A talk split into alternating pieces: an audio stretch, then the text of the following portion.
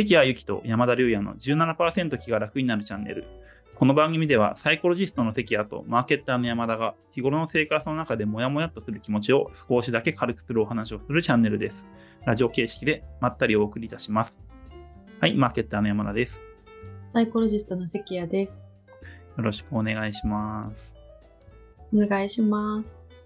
はい、えー今日のテーマはですね、ポジティブですね、前向きになる方法ということでですね、はい、僕結構後ろ向きの人なのでですね、実は、実はすごくあのそうなんですけれども、はい、なんかこういい、そう、よく人からはね、そう見えないっていうんですけど、ね表表で人と話してるときは前向きな感じなんですけれども、一人になるとめっちゃネガティブというか、あの、うんいろいろディフェンシブな感じでですね、考え方が。はい。で、なんかちょっと前向きになる方法ないかなということでですね、ちょっとテクニックをお互い、あの僕は僕なりに工夫はするようにしてるんですけれども、ネガティブなりに、ちょっとあのアイデア出しをできればなと思うんですが、どうでしょう、このあたりって。そうですね。なんか、一つはやっぱりなんか、まあ、ポジティブ、ネガティブみたいな部分って、なんか、どこに注意が向くかっていうことに関係してるので、やっぱりなんかネガティブにどんどんなりやすい時って、良くないところとか、できないところとか、うまくいかないとことか、なんかそういうところにばっかり注意が向きやすくなってるので、そこをまあ前向きにってなると、まあいいところとか、強みとか、あの、うまくいってたこととか、まああの、なんかね、過去の記憶でも、あの、うまくいってた時のこととか、そういうことにちょっと注意を向け直すみたいな、なんか注意の向け先を工夫してもらうっていうのが一つおすすめかなとうんなるほど、思います。なるほど。なるほどですね。うん。そうあとは何ですかねやっぱでもそういうのってちょっとエネルギーがないとできないと思うんですよね 自分に。でもうなんかそんなエネルギーもないぐらいちょっと後ろ向きモードだよっていう時には他力本願がおすすめでなんかまあ話すとちょっと前向きな気分にしてくれる人ってあの周りに1人か2人ぐらいはいるんじゃないかなと思うんですよね。うんうんなんでその人と話してちょっと前向きパワーを分けてもらうじゃないですけど。うんそういうちょっとなんか他力本願系もあの合わせて持っとくといいかなっていう気がします。なるほど。やたらね、肯定してくれる人いますよね。いけるいけるみたいなね。うん大丈夫大丈夫みたいなね。無責任な人ね。そうそう、はいうん。なんかねちょっと面白い人だったりするとねなんかとりあえず笑わせてくれるみたいな、うん、元気になりますよね。うんそうそうそういう人もいいなと思います。なるほど、なるほど。そういう人大切にした方がいいですよね。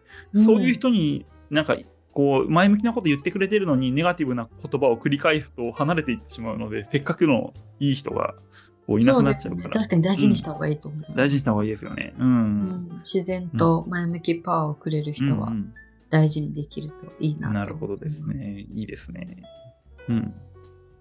まあ、あとはですね、これはなんか、なんだろう、その、ネガティブになった時にっていうよりは、普段からできることとしては、なんか、やっぱり何ですかね、後ろ向きになりやすいとか、ネガティブになりやすい人って、結構その、求めるレベルが高すぎたりとか、はいなはいはいんか結。構うん完璧にやりたいとか、あのやるならちゃんとやりたいみたいなそういうやっぱ真面目な人ほどあのそのちゃんとできてないとかあの完璧にやりたいのにちょっと足りないみたいなところで落ち込みやすくなっちゃうかなって思うのでなんか小さな目標設定じゃないですけどなんかそんな壮大なとかあの完璧にとかじゃなくて、あのまあ、簡単にできそうなあの目標設定っていうのもしてまあ、それで、あの、あ、できるじゃんとか、あうまくいったみたいな、なんかそういう小さな自信を増やしていくみたいなのも、あの、普段からできることとしてはいいかなと思います。なるほど、なるほど。うん。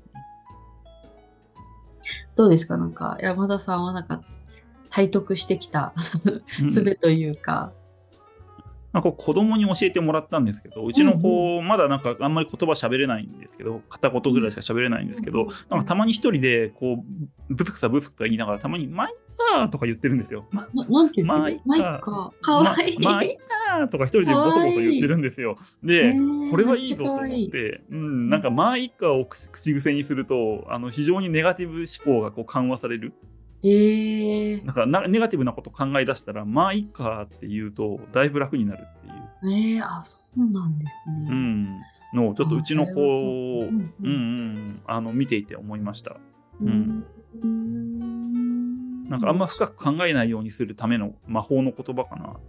うーん、あ、でもなんかそういう、なんだろう、ちょっとフレーズじゃないですけど、うん。みたいなのってすごいいいなと思ってて、なんか私は夫が、なんか違うわどうしようとかって言うと、大したことない。って一言言うんですよね。いいね、いいね。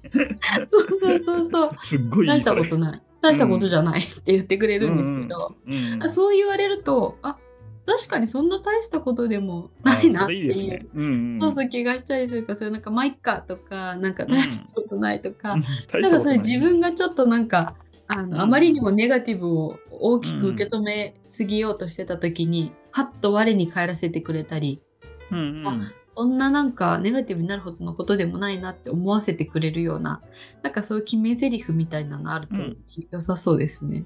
ね、すごくいいなっていうので、ちょっとこれは結構ね、聞きます。聞くなっていういいです。ね。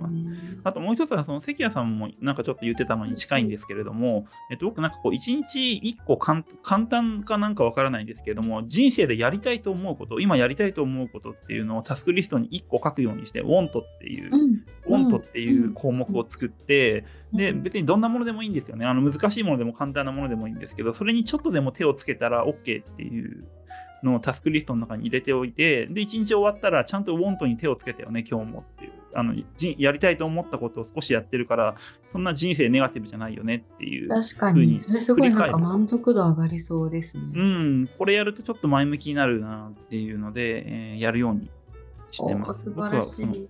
ウォントとマストっていうのを一個一個あの仕事の中で一個つ、毎日仕事っていうか、仕事も日常も含めたタスクリストをつけてるんですけど、2つ作ってて、うん、マストはやんなくちゃいけないことですけどね。いや、でもマストは簡単に思い浮かぶんですよね。し絶対やるんですよね、大抵ね。で、そうウォントの方が。うん。意識しないとできないっていうかやらない。そうそうそうそうそう。なんか、どうしてもなんかマストに引っ張られやすいなと思ってて、そうですね。なんかマストの方がなんとなくその優先順位も高いような気がしちゃうし、うんな、んかほっとくとマストだけで終わっちゃって、その通りです。なんかそのマストの終えられなかった部分とか、そういうところにフォーカスが向くとどんどん元気なくなっていっちゃうけど、でもやっぱりなんか自分がやりたいって思うことをやれたっていう時の満足感ってすごい高いと思うので、すごいいいなと思う。うんうん、ありがとうございます。ちょっとね、そういう風な工夫をしています。ネガティブなりにその積みね。重ねがすごいなんか人生に対する満足度も上げてくれそうなはい、気がします。し実際なんかいろいろやりたいと思ってることが進んでいく、あの長期的にっていう。やりそう、たないことにつな感覚もがっていくので。嬉しいですよね。うん。うんなんか進んでるぞっていう感じっていうか、うん。すごくあのおすすめです。はい。ウォントですね、ウォンでもト。た短期的なメンタルはでも、あのまあいいかとか大したことないわね。超効果 効果絶大。あのパッと言ういや、効果絶大ですよね。絶大ですよね。うん。うんさと思います。速攻性めっちゃあります。即効性ある、そう唱えるだけでループを断ち切るんですよね。ずっと同じことぐるぐるかさ、なんか壊れた CPU みたいに考えちゃうじゃあないですか。そうそうそう、ネガできない、ティブになるとできないとか、うまくそいうそうそう、ああ、どうしよう、どうしよう。うん。そこでね、大したことないとか、はい、だなんかマイカーでもう切れるんで、プスッと。そう、とね、なんか止められますもんね。うん、すごい大切かなと思います。うんはいありがとうございますそういうね、決め台詞をって感じですね。はい、そんなところですかね。はい。はいうん、結構具体的なあのものがいくつも出て、すごい勉強になりました。はい。ということで、えっと今日はここまでですね。では、えーこのチャンネルが面白いと思っていただいた方は、ぜひともですね、いいねボタンとチャンネル登録をよろしくお願よろしくおいします。願いします。はい、関谷さんのポジティブ心理学の研究の励みになります。はい、今日はここまでですね。ありがとうございました。ありがとうございました。